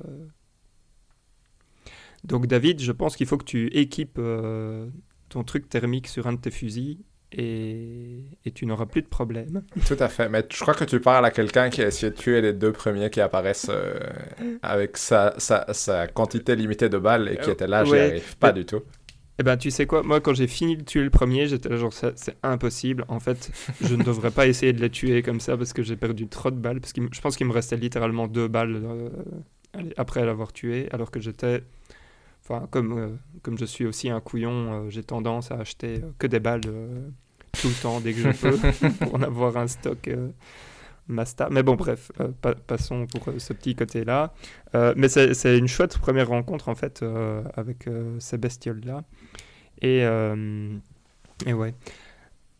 Bref, niveau du rythme, euh, rien à dire. Je sais pas, si, toi Hector, donc toi, même le rythme, t'as pas aimé? Non, le, rythme, non, honnêtement, je trouve que c'est un bon jeu. C'est la seule chose que je le.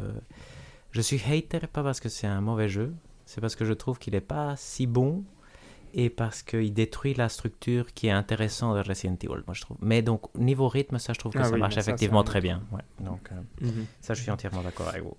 Et je pense que c'est un bon jeu, hein. c'est facile à jouer. C'est juste que je me disais, bah, ok, c'est chouette à jouer, mais, ça n'apporte rien de plus que chouette à jouer. Mhm. Mais je pense que le point, enfin, le point que, tu, que tu veux dire, c'est effectivement c'est un jeu qui est, qui est marquant vu ce qu'il a apporté au AAA d'aujourd'hui, quoi, avec la caméra au-dessus de l'épaule, le, le, couloir cinématique, etc. Et, mais mais c'est effectivement celui qui, qui, a initié la suite aux enfers avec la suite moisie euh, du, du, 5 et du 6. Euh, et donc, il a, il a cette place un peu spéciale de transition entre euh, les bons Resident Evil et puis les, et puis les autres, quoi. Oui, clairement, clairement. Ce qui, n'est est, qui est toujours pas, euh, pas très très simple. moi, ce que j'ai bien aimé, finalement, c'est pendant la première démo, euh, je l'avais pas beaucoup utilisé parce que bah, j'avais pas l'habitude vu que, vu que j'étais encore un peu sur les anciens réflexes, mais c'est le couteau comme euh, David en a parlé. Et je trouve que le couteau, c'était enfin, c'était le truc à rajouter à ce jeu-là. Euh, parce, que, parce que du coup, je me suis cru comme dans un Dark Souls, en fait, euh, à certains moments. Et j'étais là, genre, ouais, ça va aller, ce jeu, ce, ce jeu va être géré assez facilement grâce au couteau. enfin voilà, et je trouve que l'addition du, du, couteau est franchement, franchement top. Je sais pas si. Bah, du coup, c'est toi, Hector, qui, qui a plus joué euh, à l'original, si toi tu trouves que c'est une bonne addition ou si tu trouves que c'est quelque chose qui sert vraiment à rien? Non, je, je, je, pense, mais j'ai vraiment très peu de souvenirs du jeu original que j'avais pas non plus adoré. Euh, et, mais c'est vrai que c'est intéressant. Je, veux dire, je pense qu'il y a plein de, de mécaniques euh, intéressantes qui, qui, ont été rajoutées, effectivement. Et le couteau en fait partie, mais voilà, je veux dire, c'est comme. C'est un couteau. C'est bien, on peut faire ah. des parades et tout ça, mais c'est ma frustration, je pense qu'elle vient, c'est que, et là je suis un mauvais euh, juge parce que je suis en train de râler euh, sur Resident Evil 4 parce qu'il est Resident Evil 4. Tu vois, j'ai, oui, Et donc c'est un peu stupide, mais, euh, mais vous comprenez, je, je, c'est pour ça que c'est mieux que vous en parliez, je pense. D'accord.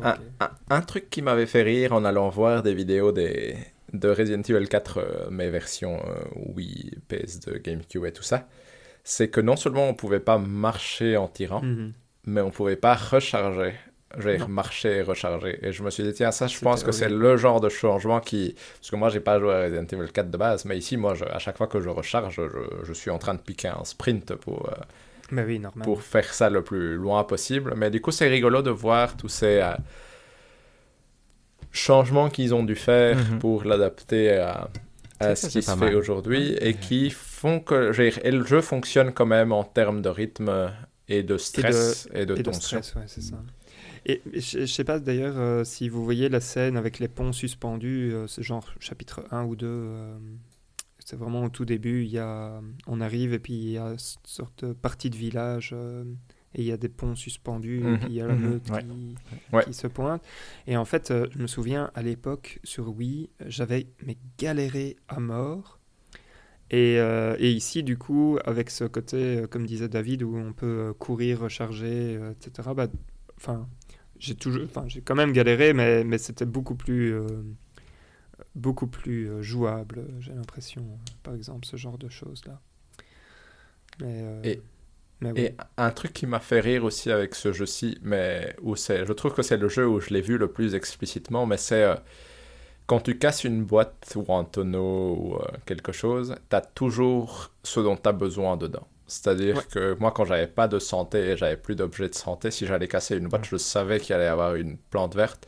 Et j'étais, j'étais, comment dire, je, je, remerciais le jeu en mode merci de faire ça, Mhm. parce qu'au moins ça veut dire que je dois juste arriver à la boîte et je m'en sortirai, plutôt que de, que de devoir euh, vraiment être beaucoup plus adroit que je ne le suis avec la quantité de balles que j'ai. Et je trouve Mais que les- le jeu le fait assez explicitement et c'est assez chouette au Mhm. final. Les, les précédents le, faisaient aussi, hein, Mhm. si je dis pas de bêtises. Je. Oui, oui, tout à fait. C'est juste qu'ici, comme tu as beaucoup plus d'objets, exact, pas, j'avais pas 5 sprays et 10 plantes vertes comme dans le 2. Non, en non, mode, non, euh, oui, bien on- évidemment. On ne sait jamais.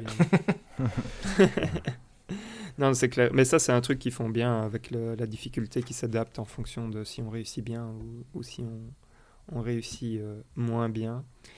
Euh, moi, j'ai pas écrit grand, grand chose d'autre, euh, si ce n'est que euh, j'avais plus vécu ça depuis Elden Ring. Le côté où je lance le jeu et je veux y jouer tout le temps pour arriver au bout. Et, ça m'a fait comprendre quelque chose sur moi-même et sur, allez, et sur ce que je pense être euh, des bons jeux. Sont les jeux qui accrochent, quoi. Et donc, euh, et donc ici, je sais pas. Parce que c'est vrai que c'est un jeu qui est con. Mais en fait, c'est compliqué parce que c'est un jeu qui est débile, quoi. Parce que Resident Evil 2, Resident Evil 3, le début est plus ou moins sérieux, si je, me, si je dis Oui, pas de oui, oui, bêtises. ça devient débile. puis à ça part en- ouais. Voilà, et puis ça devient, ça devient débile. Ici, dès le début, c'est débile, quoi. Mhm. Enfin, je veux dire, dès le moment où on est dans la voiture et que le type dit euh, je vais pisser et que l'autre, euh, à un moment, lui dit, enfin, nous dit euh, bah quoi, enfin, tu vas pas, tu vas pas voir où il en est, etc. Et tu te dis, mais c'est, enfin, voilà, ça, ça part déjà mal. Et pourtant, et pourtant, ça ne gage rien au, à l'expérience qui va être après, qui est allez, ce côté euh, cinématique. euh, je tire sur des, sur, sur des gens euh, infectés, cinématiques, etc. Et donc, voilà, il y a, y a un truc qui fonctionne euh, extrêmement bien sur moi et, et que, et que j'apprécie beaucoup. Donc, pour moi, pour l'instant, c'est c'est mon jeu de l'année. Comme ça, vous, vous savez. Mhm. Ah, bien. À deux heures de la sortie de Zelda, Mhm. ça a été dit. Mais moi, c'est, moi, c'est rigolo parce que, tu, comme le premier Resident Evil 4, euh, celui euh, qui est sorti sur GameCube, a eu un développement compliqué, tu sens que l'histoire, c'est euh, quelque chose qui est rajouté Oh. au-dessus en mode il faut bien vraiment- quelque chose, du coup. euh, du Ils coup, en ont voilà. rien quoi. C'est fou. Exact.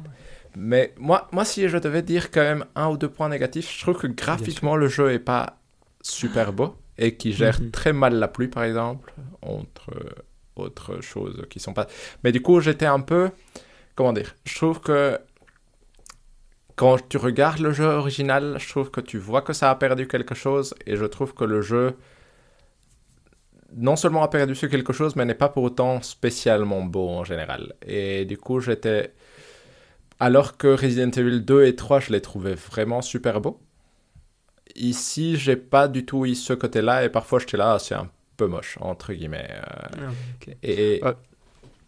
Euh, J'allais dire, moi je suis plus euh, sensible à la direction artistique qu'à la technique euh, en Mhm. elle-même. Et je trouve que, allez, niveau direction artistique, bah là ça garde quand même fortement ce qui a été fait dans, dans le premier opus. Donc, donc j'étais. J'étais content. Par contre, d'un point de vue technique, alors que habituellement je fais pas trop trop attention à ça, moi j'ai eu quand même beaucoup de problèmes sur la fin où j'avais souvent des sortes de flashs bleus. Euh, ou verts dans le bas de mon écran. Euh, un peu comme si euh, j'avais la police qui passait euh, hors de l'écran comme ça. Et, euh, et je sais pas si vous, vous avez eu ça, mais euh, ça le faisait quand même régulièrement. Après, j'y ai joué vraiment fort proche de la sortie. J'ai pas joué au mode mercenaire, etc. Parce que, Mhm. enfin voilà, euh, j'étais content avec ce que j'avais joué. Euh, et Moi, et moi, de toute façon, j'avais fini avant ça. Donc, euh, Ouais, moi, mon seul souci, c'était que j'avais l'impression de voir beaucoup d'aliasing souvent. Tu vois que c'était Mhm. euh, pas le jeu le plus net en termes de découpe des, des bords. Mais sinon, non, moi, j'ai pas eu de soucis, mais en même temps, comme tu le dis, tu l'as joué beaucoup plus proche de la sortie. Donc, moi, j'ai probablement eu plusieurs patchs en cours de route qui ont fait.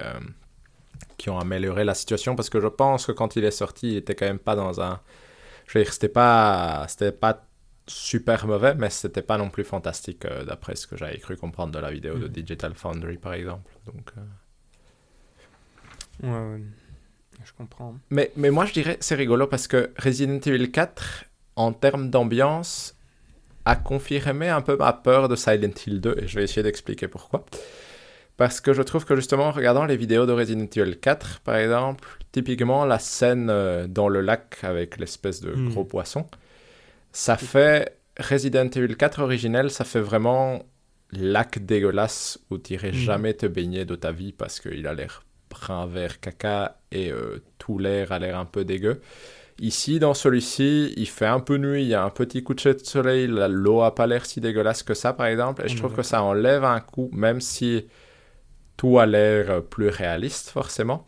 Et j'ai un peu peur, par exemple, c'est ma peur avec Silent Hill 2, le remake, c'est que je trouve que Silent Hill 2 fonctionne très bien par le côté crasseux de son Mhm. univers et du côté rouillé des choses, et je suis pas sûr que du réalisme fera que ça fonctionnera aussi bien que ça fonctionnait à l'époque, entre guillemets. Et je trouve que celui-ci est typiquement un jeu où tu me diras, le Resident Evil 4 original, il, il est juste une colorimétrie brun caca un peu partout et du coup ça fait dégueulasse. Mais je trouve que ce côté-là apporte ce côté euh, sale et euh, j'aurais pas envie d'être là.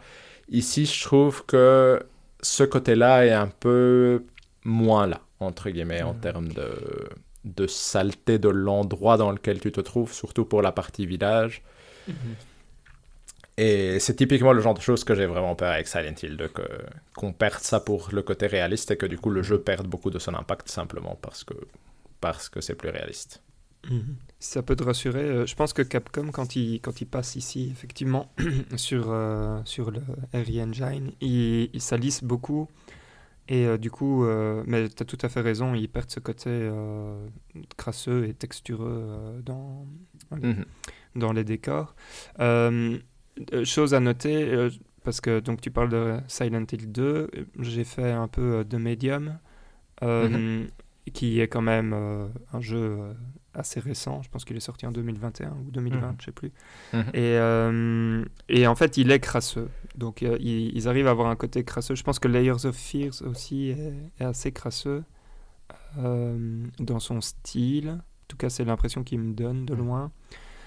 Donc voilà, je je dis pas que j'ai confiance en la Bloober Team de faire quelque chose qui, qui sera euh, parfait, mais euh, je, me demande si, euh, si ça fonctionnera pas mieux que chez Capcom, où là maintenant, enfin je veux dire, chez Capcom, ils ont vraiment assumé le côté, euh, le côté action de la série Resident Evil. et donc peut-être qu'ils font moins attention à ce genre de choses. Quoi. Mhm. C'est que le point de David sur euh, le fait que remaker Silent Hill 2 va être très compliqué, ça c'est... Non? Et en plus avec des remakes comme ça qui sont tellement bien, bien notés, tu vois, j'irais vraiment la, la compétition remake est, est au plus haut.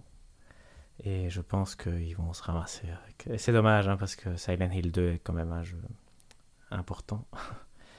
Donc, euh, Mm. mauvais choix de Konami. Encore un. Euh, sinon, j'ai noté deux trucs qui vont peut-être vous faire rire, mais je sais pas si. Enfin, je veux dire, là, on est dans le domaine du spoiler euh, pur et dur. Donc, euh, Mhm.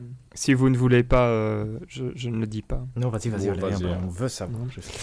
Donc, c'est deux belles stupi- stupidités que j'ai. Enfin, qui, à la fin, en fait, m'ont fait rire.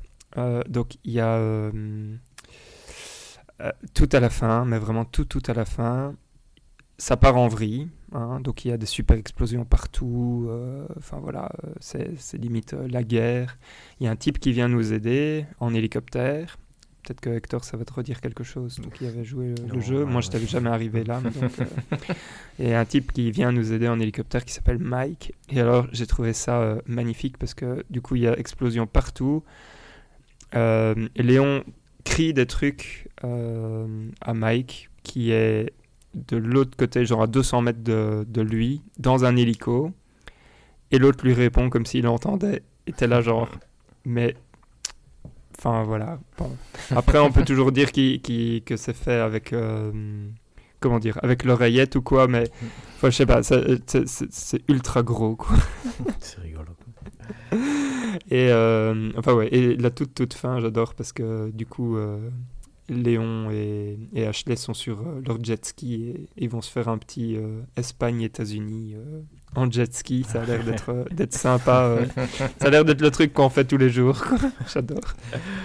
Enfin, voilà, mais c'est absolument pas un jeu euh, qui, qui se prend au sérieux. hein. Ça c'est clairement, clairement. clairement Non. pas. Et, et à ce niveau-là, je trouve que ce type de conneries-là passe mieux Oui. dans ce jeu-ci que dans Resident Evil 8, quand tu rentres dans une pièce et soudain tu vas avoir ton moment exposition de genre, au fait, euh, le château c'était aussi lié à Umbrella et blablabli et blablabla, et au fait tu n'es pas mort. Je, je trouve que ici c'est tellement con tout le temps que ça passe. Resident Evil 8, par exemple, quand ça devient vraiment con de genre tu es mort mais tu n'es pas mort, mais ça passait un peu moins parce que j'étais là, c'est ça avait pas l'air de partir dans de la connerie si euh, profonde tout le long, entre guillemets. Ouais, je ça, comprends. c'est- ouais. Ça, c'est un bon point. Je, je- je rebondis sur le truc, mais juste pour que vous compreniez, pour moi, c'était du niveau de la fin de Resident Evil 8. Ouais, ouais, C'est ça que j'avais. Enfin, on- Ouais, ouais, oui, ouais, tout à fait. c'est ça. Et ça, et Et, ça je suis euh, tout à fait d'accord. hein, c'est, euh, Et, mais et tout le fait, jeu, je tu vois, je hein, donc... euh, Ouais, ça c'est triste parce que le début, je trouve qu'il, enfin bon, même si le début est un peu, enfin est vite, euh, vite bébête, euh, il, il a quand même cette accroche euh, assez, euh, assez puissante. Mais bon, si toi tu n'as pas été accroché, tu, tu la connais trop par cœur cette partie. cette Non, c'est rigolo parce que ce début, parfois je l'aime et parfois je l'aime pas. Et ça, ça dépend vraiment du moment. Et donc, euh, je pense que c'est le côté tellement action, il faut vraiment être dans le truc. Et sinon, Oui, c'est ça, c'est clair. Euh, et alors, euh, ça c'est un bon point aussi euh, de parler de Resident Evil 8 parce que, enfin, dans les reviews de Resident Evil 8, euh, tout le monde disait oui, c'est un hommage au 4, euh, etc. Et, euh, et j'avoue que, que comme j'avais jamais vraiment fait la partie château et la dernière partie, etc., je l'avais pas très bien compris, mais ça m'a presque donné envie de rejouer au 8 pour... euh, Enfin, ça lui a donné une autre dimension euh, Mm. chez moi, d'avoir euh, enfin fini le 4. Et je me suis dit, ouais, ok, le 8 euh, fait assez bien euh, ce que doit faire un, un Resident Evil de base, c'est-à-dire avoir un début, euh, un début euh, extrêmement, euh, extrêmement bien ficelé et une fin extrêmement bizarre. Moi, c'est rigolo parce que ça m'a fait un peu le même effet, mais plus dans le côté, tiens, c'est rigolo parce que la partie plus industrielle de l'île, ça reste la partie la moins chouette. Du coup, j'avais Ouais, l'impression d'être en mode, ah, c'est quand même les parties qui réussissent le moins bien en général. Et, et je me demande si dans le, dans le 3 c'était comme ça aussi. J'ai eu envie de le relancer, mais bref. Le, le 3, euh, j'ai j'ai peur de le relancer maintenant parce que je sais pas à quel point euh, ça risque de gâcher mon expérience et mon, mon avis. C'est vrai qu'on a un bon souvenir de 3. celui-là. C'est un bon épisode. Oui, mais en même temps, moi, quand j'avais fini le 3, je crois que j'avais. C'était quoi que je vous avais envoyé? C'était 3h30 ou Oui, c'est- 4h qui Oui, m'avait marqué ben, comme oui, temps de fin et j'étais là, bah oui. Du coup, euh, forcément, le rythme peut pas en souffrir en mode cette zone-là est chiante parce que tout se passait en 5 minutes, c'était trop bien, mais ça change des 15 heures ici où tu as le temps de Et voir. puis il faisait, partie. il faisait quand même vachement moins peur que le 2. Le 2, euh, comme Mhm. tu l'as dit David, c'était trop quoi. Avec, euh, avec l'ennemi. C'était euh, super chouette, mais c'était dur. Ouais, moi, je, je souffrais. Ouais, ouais, c'était horrible, c'était horrible, je suis d'accord. Euh, mais voilà, euh, je je sais pas si vous voulez parler d'autre chose. Moi, ce que j'aime bien, enfin, ce que, ce que j'aime assez bien, c'est que finalement, même s'il y a la découpe en chapitres, euh, etc., finalement, on est quand même dans une sorte de monde ouvert. Alors, c'est un monde ouvert avec des grands, grands guillemets, hein, mais de, de zones ouvertes. Parce que euh, au Des fur et à mesure en dans le village, non Pour être... euh, Ouais, mais Euh, euh, ce que je voulais dire, c'est euh, quand tu arrives par exemple au Avec, chapitre, ouais, euh, ok, je sais ouais. plus, 5 ou quelque chose comme ça, tu es toujours Mhm. dans le village, mais du coup tu peux aller partout dans le village. Tu Ouais, peux même ouais, ouais. revenir euh, Mhm. à n'importe quel moment. Et donc il y a ce côté vraiment très ouvert, euh, surtout quand on a le bateau euh, pour aller voyager où on veut sur le lac. Euh, et, je pense, et, et là, je pense que c'est vraiment le premier qui fait ça. Enfin, vous Mhm. comprenez. euh, Oui, oui, tout à fait. où, Non, euh, exact. Et je trouve que les quêtes annexes rajoutent un petit truc qui fait parfois donne envie de- Ouais, elles sont chouettes, elles sont chouettes. d'aller tuer euh, les gros ennemis qui te proposent à certains endroits. Je les ai pas toutes faites parce que je... c'était pas non plus euh, l'excitation totale, mais c'était sympa comme petite. Et alors, moi, j'ai une question pour toi, David, du coup, pas, pas pour toi, Hector, parce que t'es pas encore arrivé là. Qu'est-ce que tu as pensé de la scène avec Ashley? Moi, je trouvais ça sympa. Moi, ça m'a effrayé. Je trouvais ça effrayant. Je trouvais ça sympa comme changement de mode. Et j'étais content que ça dure pas plus longtemps, pour être honnête. Exactement. ouais. Mais Ouais. euh, ça durait pile assez pour que je sois effrayé en mode j'espère que ça va aller. Mais j'étais quand même un peu tendu. Je veux dire, tu vois, c'est de passer tous ces chevaliers euh, avec Ouais, ma torche, ça me stressait quand même. C'était, je trouvais ça bien foutu. Et euh, moi, j'étais très très content euh, quand, quand ça s'est. à un moment, j'étais là, genre, allez, maintenant, c'est, le moment, on, re- on récupère Léon, on récupère les flingues, et, euh, et c'est fini euh, de, de se balader euh, quasi tout nu avec juste la petite lampe. Oui, oui, non, on est d'accord. Mais moi, le moment où tu descends dans le mausolée, je suis là, oh mon Dieu, Ah il va y avoir c'est 10 horrible, 000, ça va être horrible. Et puis, et puis tu remontes et il y en a en effet 10 000 qui t'attendent. J'étais là, ah. Exactement. Exactement. Bref, voilà, Hector, tu, tu rates quand même déjà. Non, très, très il est nul, je pense. Je- vous vous m'avez pas convaincu. Je pense que vous vous êtes laissé avoir par les, par les critiques. Ah, mais on a, on a quasi pas lu. Enfin, moi, j'ai pas lu de critique, hein, soyons honnêtes. euh. Moi, je- j'ai j'ai vécu le truc. Je l'ai vécu comme une drogue. Et à partir du moment où ça m'a ça m'a donné euh, l'effet d'une drogue, je dis voilà. Et c'était une bonne drogue. Donc, euh, donc pour moi, il a, il a tout pour être euh, candidat au jeu de l'année. Toujours. Ouais, non, moi- j'ai vraiment- moi, j'ai avant. vraiment- euh, Moi, j'ai vraiment bien aimé aussi, honnêtement. Par rapport à tous les jeux qu'on a fait cette année, je pense que c'est de loin mon préféré. euh. Ouais, ouais. Pareil, de loin.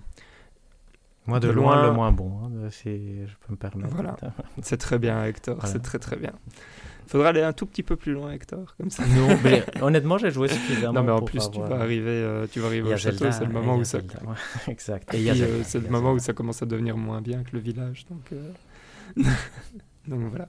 Et, euh, et voilà, en tout cas pour moi, je suis en train de regarder la liste, mais on a abordé un peu tous les points que je voulais aborder. Je sais Moi, pas j'ai si un toi, point, David, oui. tu veux. Pardon. Ah oui, pardon. Ouais, non, après, mais après, fini, fini. Non, David, non, non, je moi, j'ai- j'ai- j'allais dire que j'avais rien à dire, donc tu peux y aller. Ok, parfait. Non, c'est pour la suite. Donc, pour vous, c'est Resident Evil 5 et 6 qui, qui viennent après Non, c'est 9. Oui, mais sur la partie remake, je veux dire, c'est vrai, c'est 9, 9. euh, et C'est après? 9, puis 5. Moi, mon C'est rêve, ce serait un nouveau. euh, que. Je veux dire, ce serait un nouveau Resident Evil, mais dans le style du 2 ou du 3 et dans ce look-là. Mais un nouveau de ce truc-là, et que ce soit le 9 ou un autre. Mais David je pense en que. dire qu'il veut Code Véronica. mais, euh, Bah, je pense que Code Veronica serait un meilleur remake que Ouais, Resident Evil faire 5 celui-là. ou 6, par exemple. Mais ils vont, euh, je pense qu'ils vont, ils vont attaquer le 5. Moi, je- moi j'ai confiance. Je, je pense. Enfin, j'ai jamais joué au 5, mais euh, je suis sûr qu'ils vont en faire quelque chose de, de correct. Genre un jeu à 82, alors que le 5, quand il était sorti, peut-être qu'il avait, je sais pas, 71, 72. Je sais pas non, c'était je quoi pense son- pas. Non, il était, il était pas si mal noté. euh, Non, non, non, le le, le 5, 5, je pense que. Le 6, c'est une catastrophe. Le 6, c'est une Mhm. catastrophe industrielle, Ouais. et ça, c'est connu et reconnu. Le 5, C'est Ça allait encore, Parce ouais. que, ouais, exact. Ici, Ouais. on a les reviews de la PlayStation 4 sur OpenCritic, et là, c'est mauvais, effectivement, mais c'est la, le remaster qu'on savait déjà qu'il était mauvais. Combien il aura eu, je sais pas. Mais c'est Et donc, question. 9 et puis 5, d'après moi. Et jusqu'à 6 à un moment, vous croyez Ou- Ouais. Euh, remake euh, complet du 6. Moi, j'ai du mal à le voir dans le sens où je pense. La raison pour laquelle je comprendrais pas pourquoi tu ferais un remake du 5 et du 6, c'est qu'il n'y a aucun prestige avec le 5 et le 6. Autant il y en a beaucoup avec le 2, 3, 4. Et du coup, c'est. Tu ramènes un jeu extraordinaire à la vie, on va dire ça comme ça. Autant le 5, c'est vraiment ramener un jeu moyen. Tu vois, c'est. Ça qui, que je comp- j'aurais du mal à comprendre que tu perds ton temps à refaire le 5 ou le 6, c'est que pour en faire un grand jeu, tu dois refaire un jeu, entre guillemets. Du Mhm. coup, pourquoi Bah perdre ton sûr. temps à refaire un Resident Evil 5 Et donc, soit tu fais un reboot de Resident Evil 5, Mhm. mais C'est ce que je autant pensais faire Resident Evil hein, ouais. 9 ou 10. Ouais. C'est vrai que c'est- ça. hein. C'est vrai que la, la numérologie, ou je sais pas comment il faut l'appeler, est ici curieuse Mhm. parce qu'à un moment, euh, bon, ils vont jamais être croisés, mais c'est. Qu'est-ce qu'ils veulent euh, Parce que jusqu'au 4, c'était évident qu'ils allaient faire des remakes, non? Je pense qu'un remake du premier a du sens aussi, honnêtement. Un deuxième ah remake. oui, c'est vrai, c'est vrai. Le, le- un vrai premier. Le, ouais. allez. Un remake à la, à la, je veux dire, à la, Mais ça demande avec beaucoup la- de travail, hein, ça. avec le, vers le moteur actuel pour avoir une homogénéité. Parce que c'est vrai que maintenant, on a une homogénéité du 2 au 4, non? Euh, assez, Mhm. euh, assez clair. Tu vois, je veux dire. Du 2 au 4 et du 7 au 8. ouais. Et oui, et il y a le 7 et le 8, effectivement.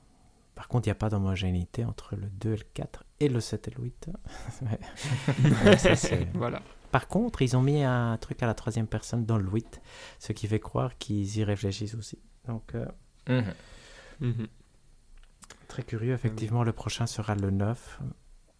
Mais après, oui, le, le truc du 5 est quand même un mystère, je me demande. Mais apparemment, il, à la fin, il y avait quand même des, des hints comme quoi le prochain était le 5. Mais ça, j'ai entendu. Mais... Ah merde. Donc, je sais pas, Je sais pas pas ce que ça voulait dire. Ouais. Je les ai hautement euh, ratés alors. Mhm. Mais, bon. Mais je sais pas ce que ça voulait dire et je sais pas si c'était fiable comme commentaire. Mais donc, ouais. Et c'est dommage, Code Veronica. Mais je pense que peut-être l'histoire de Code Veronica est, est pas si simple à, à remaker. Parce que le méchant est quelqu'un qui se déguise en femme. Donc c'est vrai que ce serait peut-être. euh, je veux dire, ce serait peut-être mal vu maintenant.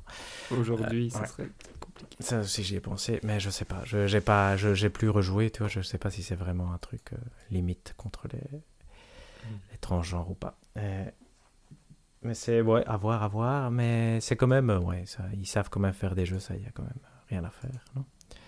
Mhm. Ouais. On est d'accord. Dernier, donc c'était notre dernier mot sur, euh, sur Resident Evil euh, 4 Remake. Je pense, en tout cas de mon côté. Magnifique. David aussi. Oui, oui, oui, oui. Alors on passe au hors-jeu et euh, on va du coup aller chez toi Hector. Mhm. Moi, j'ai un hors-jeu tout petit, mais très chouette si vous avez des enfants entre 5 et 9 ans, et parfois un peu plus jeunes s'ils savent déjà euh, comprendre des règles. Donc, c'est ce qui est le cas d'Ivan, heureusement. Lui, il joue, mais il joue beaucoup, c'est vrai. C'est un jeu qui s'appelle La colline au feu follet, qui est un jeu euh, de. Je vais pas expliquer.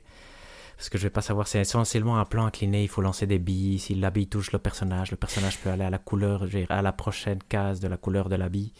Et il y a, y a- c'est des chemins un peu en branchement, donc parfois la bille va prendre des chemins que tu veux pas, et donc toucher une sorcière, et donc c'est la sorcière qui avance. Et si la sorcière arrive avant que l'apprenti t'a perdu, ce genre de truc, c'est le premier jeu que Ivan se réveille le matin, et tu lui dis va jouer à ça, et il court, et il va, et comme, si, comme nous quand on était petits avec euh, Dragon Ball 7, 7, le jeu de, de combat de la Super NES, Mhm. c'est un peu, c'est un peu ça.